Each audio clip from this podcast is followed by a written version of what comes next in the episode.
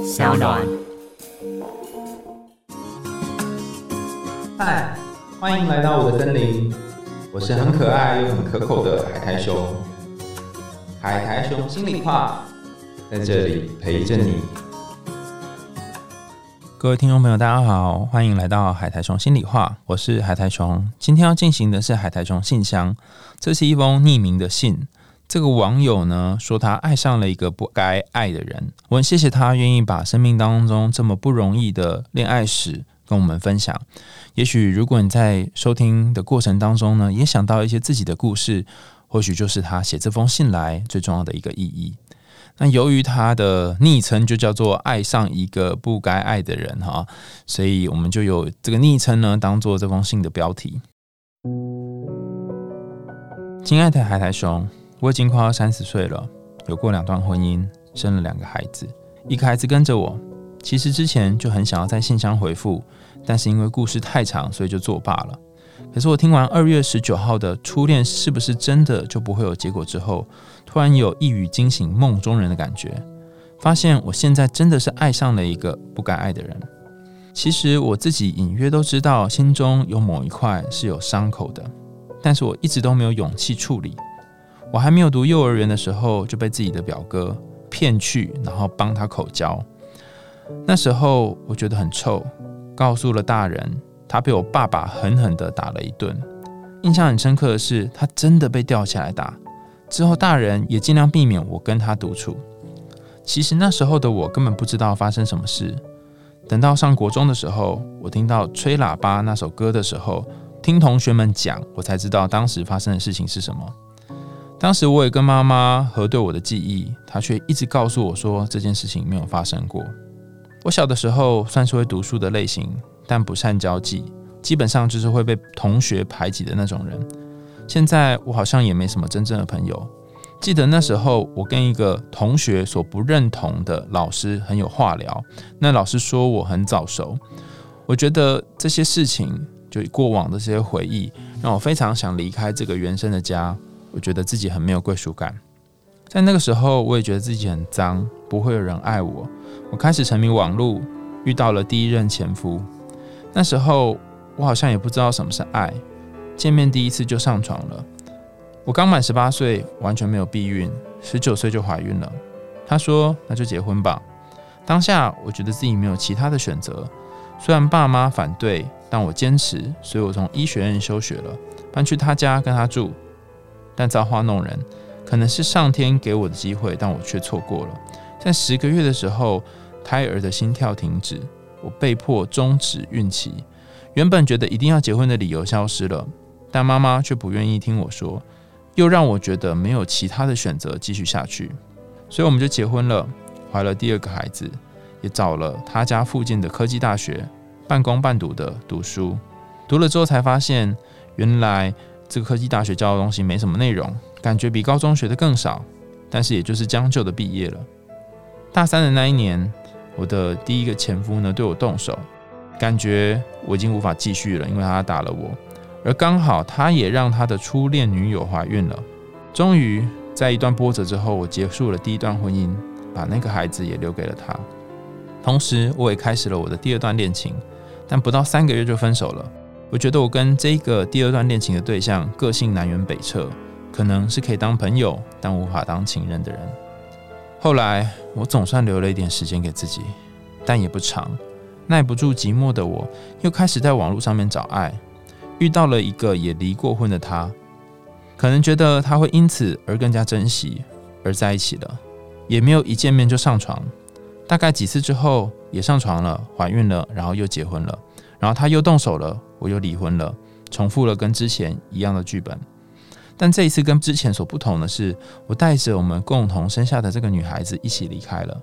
我很感谢老天爷给了我一个 sweetheart，她是一个很贴心的孩子，好像我也逼着她慢慢早熟了。接下来的一段时间，我都不感觉寂寞，也没有想要再去找爱的冲动，直到这个另外一个他又在出现。这个对象目前大我十岁。他是我去科大念书的时候的同学，他只读了一年就休学，但中间我们都有断断续续的联络。他其实也是我第一任前夫的伴郎，从开始认识到现在也有十年了，每次都是很普通的聊天。不过大部分的时候都是他听我说，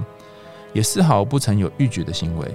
甚至有一次的半夜，我被困在阳明山上，我因为很害怕打给他，他说等我，等一下我去接你，大概一小时会到。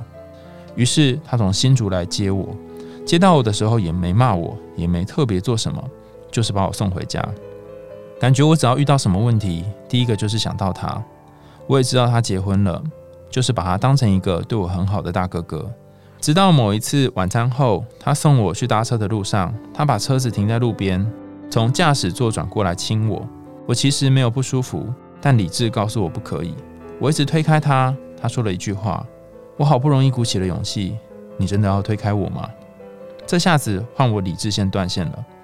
我们去开房间了。换他踩了刹车，他说：“你真的觉得这样好吗？我不希望发生关系之后，我们的感情就变了。如果是这样，我宁可不要跟你发生关系。但因为理智线断线的关系，所以我们还是继续下去。到现在已经一年多了，中间我也想过要断开这种关系，但我自己却又忍不住想他，又开始了。原本他听我说，现在换我听他说。我想更多懂他，我知道这样不行，但我觉得。”我停不下来跟他的关系，原来我已经从喜欢他变成爱上他了。我也不想成为他离婚的原因，毕竟这个标签不太被世人认同。再者，他还跟他老婆分居很久，这也是听他说的。他的女儿十岁，等于在我们认识的时候呢，他女儿才刚出生不久，但他没有那么照顾他的感觉。不过现在，我觉得他也会是一个好爸爸。虽然工作时间很长，但是还是会空时间给他的女儿，还有我。我觉得我爱上的是我所在乎的那个他，还有永远包容我、接受的他。或许不是真的爱他吧，我理性上知道这种关系不被认可，但就像是泥沼一般让我沉沦。我也发现，因为他让我更有勇气爱自己，下决心把自己变得更好，变成一个自己更喜欢的样子。我现在其实真的不知道该怎么处理这段关系，希望海苔熊能够让我更理性的思考，并且好好处理这段关系。想知道怎么回到原本单纯的好朋友阶段，又尽量减少伤害的可能的方法。谢谢这位爱上了一个不该爱的人写来的这封信哈，信件非常的长。那他最后的疑问虽然是说，我想知道怎么回到原本的好朋友的相处阶段，可是我觉得比较有趣的地方是在于，虽然他是这样讲，可是你可以感觉到。当他就是从这个前面很颠簸的感情，到后来遇到这个人，其实整体上来说，他是想要变得更好的，而且也变得更加稳定。所以我不一定觉得离开这个新的对象是一个一定要做的选择。我想要跟这个爱上了一个不该爱的人这位朋友讲一些话。首先，我觉得很多人可能在过去的这个生活当中。有发生一些事情，包含可能被打或者是被性侵，那这些过程呢，都不是你的错，不是因为你做错了什么事情，所以他们才这样对待你，不是因为你哪里不好，所以你才会承受这些结果，单纯就是因为这些行为人他们的状况，然后产生了这样的结果。所以不要把这些责任怪在自己的身上，这是所有不论是家暴或者是性侵的受害者第一件一定要永远在心里面刻下来的事情。虽然身边的人会讲很多的话，然后甚至用很糟糕的语言来跟你说，甚至用否认的方式，就像你的母亲告诉你说没有这件事，但你一定永远要记得这件事，就是你并不是做错事情的人，而且你要反复的告诉自己，你并没有做错什么。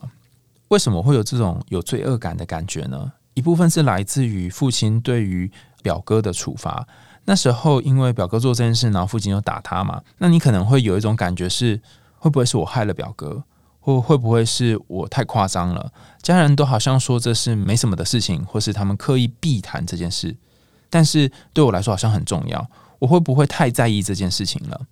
如果你有这种怀疑或担心，请你要相信你心中原本那个最真实的声音。这件事情对你来讲是重要的，它就是重要的，不是因为旁边人讲了什么，它就会变得不重要。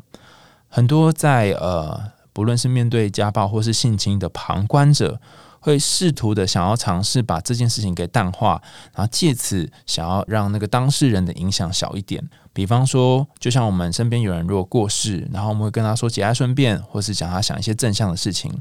当身边人在做这些事情的时候，并不是真正的为你着想，他们要做的只是希望自己不要那么不好过。因为当你困在这个呃过往的回忆当中，他们也会觉得不舒服，所以他们就讲了一个方法，让自己跳脱这个不舒服，甚至跳脱自己的责任感。有些母亲会选择否认事件的发生，原因并不在于他们真的想否认，而是这个痛实在是太痛了，痛到他无法接受自己的女儿曾经发生这件事。这个无法发生，使得他先用一个否认的方式来保护自己，但他却忽略了，忽略了你真实的心情，忽略了其实你也是需要被保护的。至于后来你的这个婚姻呢，不论是第一段婚姻或者是第二段婚姻，我觉得或多或少都跟小时候这些不是很安稳的关系有关，不论是家人对你的影响，或者是那一段。呃，让你痛苦不堪的被性骚扰的回忆，包含表哥请你帮他口交这件事，这些都可能会影响你长大之后的种种对于自己的看法跟心理适应。尤其是很多人都会有一种我已经脏了的感觉，我都这么脏了，还会有谁会爱我？我都这么烂了，还会有谁喜欢我？这个好脏好脏的感觉，就像是身上的一种标签一样，永远也撕不掉。我不知道大家有没有买过一些文具用品，然后上面它贴了一个标签，你试着把它撕下来，越撕呢就发现它有越多的残胶在上面，然后你用手去推，然后就发现好多黑黑脏脏的东西在上面附着，好像你必须要很努力、很努力的才可以把这个标签给撕掉。那如果从这个标签的角度来去想，为什么你会这么在意跟这么喜欢现在这样的对象呢？我猜有几种可能。第一种可能是，我觉得这可能有很多书都有提到啊，不过你可以当成其中一个参考，因为我并不觉得它是唯一的一种解释。那有一点难，我稍微讲慢一点哈。这种可能是有些书上会谈到说，如果你小时候曾经被不当的对待，如果你曾经被家暴或者是性侵，你经常会是去当那个第三者，或者是去爱上不该爱的人。为什么呢？因为你心中会觉得自己不值得一个更好的人，不值得一个够好的人。因为我已经是一个打折不够好、次级品或廉价品了，我已经有一些肮脏的东西了，所以我只适合贱价拍卖，我只适合配那些不是太好的对象。哈，如果我去找一个唯一爱我的人，或是把我放在手心的人，把我当成很重要的人，我可能会觉得怪怪的，我可能会觉得这个人这么好，我真的配得上他吗？他会不会有一天离开我？他会不会有一天不要我？如果我找一个够烂的人，或是跟我差不多烂的人，那就会获得某种好处，是诶，至少他跟我差不多烂，所以他不会有一天突然不见。所以第一个解释是，很多人之所以会重复的遇到一个烂人，是因为他觉得自己不够好。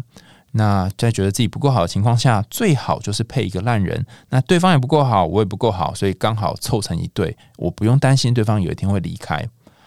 那当然，这只是其中一个解释啊。那这个解释听起来好像某些时候也很合理。比方说，你之前遇到的两个前夫，他们可能重复一样的剧本，甚至会糟糕的对待你。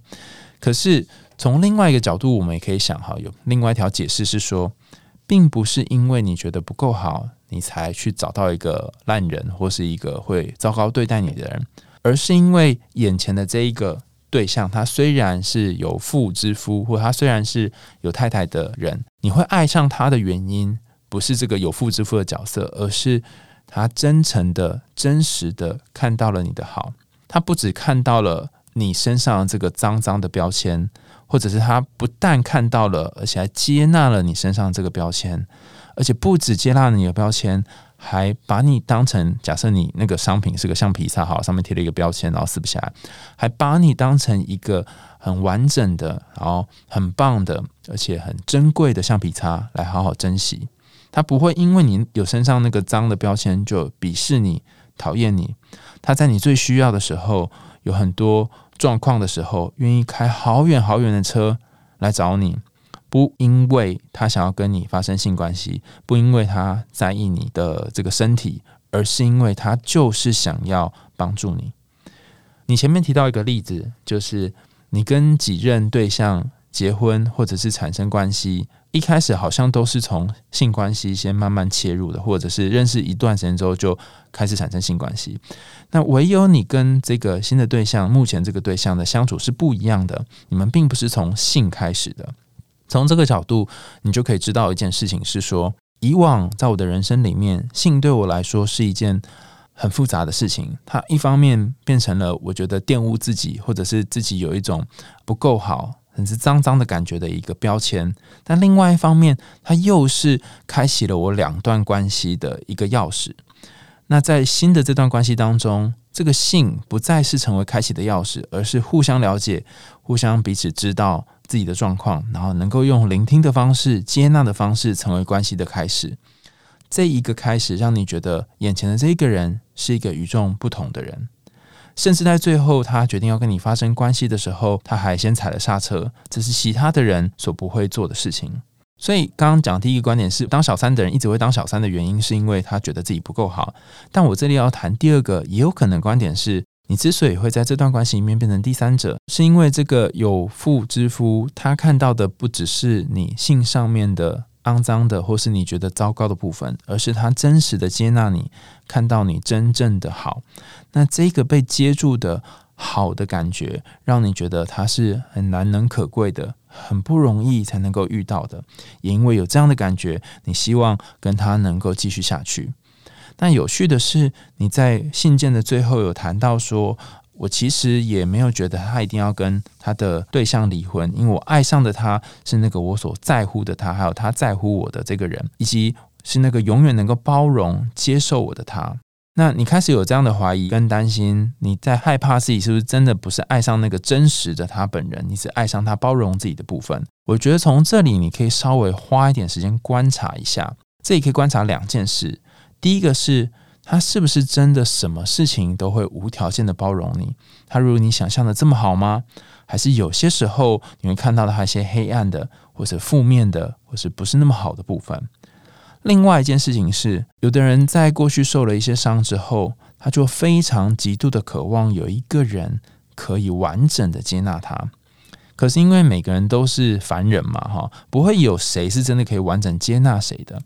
所以，第二个思考路线是：我想要一个人完整的接纳我，这个期待是不是一个不切实际的，而且连我自己也不一定能够做到的期待？最后，我想说，如果你还是觉得这个人很重要，那你可能要绕回来，先想一件事情：是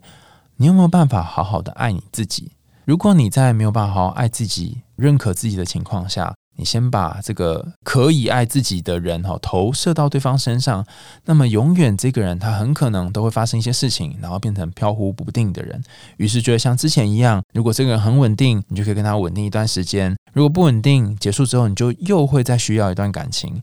那如果这个人他现在还可以关爱你，你就会陪在他身边；但如果他有了别的对象，你又开始变得惶惶不安。所以我觉得，在意自己的感受，跟在意自己是不是一个真的能够被爱的人，才是目前关系的重点。当然，我也看到，虽然在这么多困难当中，这么多过往的伤口当中，你有了很不容易，而且是很大的一个转变跟进步。你说，你跟第一个先生生下的小孩，后来给了他，但是跟第二个先生生下的小孩。你把它拿过来，然后自己养。那这一个陪伴他的过程，好像两个人都有某种长大。他不得不被逼迫长大，你也不得不在关系当中长大。所以你从一个需要被照顾的人，变成一个也可以照顾别人的人。你可以想想看，如果自己心中有一个小女孩，有一个很小很小就受伤的小女孩，她很需要被呵护。那她需要怎样的呵护？你用什么样的方式呵护你的小孩呢？你有没有可能用同样的方式来呵护自己呢？或者是反过来，当你的小孩有一些行为你觉得很讨厌、很机车，你很想要骂他，甚至否认他发生的一些事情的时候，你有没有可能不重复小时候你的母亲甚至你的家人对你做的事情呢？在你的信件里面，我发现你有一个很棒的能力，就是你可以觉察自己的状态。这个自我觉察能力是你这一路以来非常重要的宝藏。除此之外，你对于阅读、念书这件事情也非常有天分，所以你曾经成绩非常好，考上了医学院，然后甚至在科大念的东西，你都觉得诶，好像学到内容有点少。所以我觉得充实知识也是你长出安全感的其中一个方法。所以在今天的回信最后，我想要给你三个简短的建议。第一件事情是，继续增进跟建立自己的知识跟理解。尤其是当你阅读更多相关的书籍，你会更清楚的知道安全感要从何而来，要怎么样透过一些具体的方法来增加自己心中那个安稳的感觉。第二条路线是在每一次和你的女儿相处的过程当中，去体会如何照顾自己内心当中那个小小的女儿。最后一件事情是。我不觉得你一定要离开，或者是一定要逼自己立刻跟这个眼前你喜欢的对象告别，因为他目前是你安全感，或者是你投射出来被爱、被接纳的一个拐杖吧，哈，它可以撑着你走这一段路。那你可以先借由这一个人走一段时间之后，等到你的自信、你的自我长出来，或许有他或没有他，就不是那么重要了。我常常收到很多呃已婚或是离婚或将婚或是第三者的男生或女生写来的信，然后他们都会问说：“我爱上了不爱爱的人，我是不是要结束这段关系？”我经常会觉得，如果按照一个正常的法律规范的话，应该要结束嘛，不然其实是犯法的嘛，哈，通奸罪虽然已经除罪化了哈，但是好像也会有一些社会道德的压力。可是我这里也要特别提的一件事情是，重点不在于别人怎么想。而是你有办法顺着自己真正想要前进的路线前进。虽然继续这样的关系会承担一些心灵上的压力，但我相信在这个关系里面，你也获得了一些你过往那些不稳定的感情当中能够有的安稳的感觉。当你能够把这安稳的感觉内化成你心中的一部分，然后像是一个小小的火光一样，把它捧在你的心中。我相信，不论你到底是跟他继续在一起呢，还是就维持自己单身的生活，甚至是两个人虽然在一起，但让彼此都保有彼此目前的生活，都是最好的选择。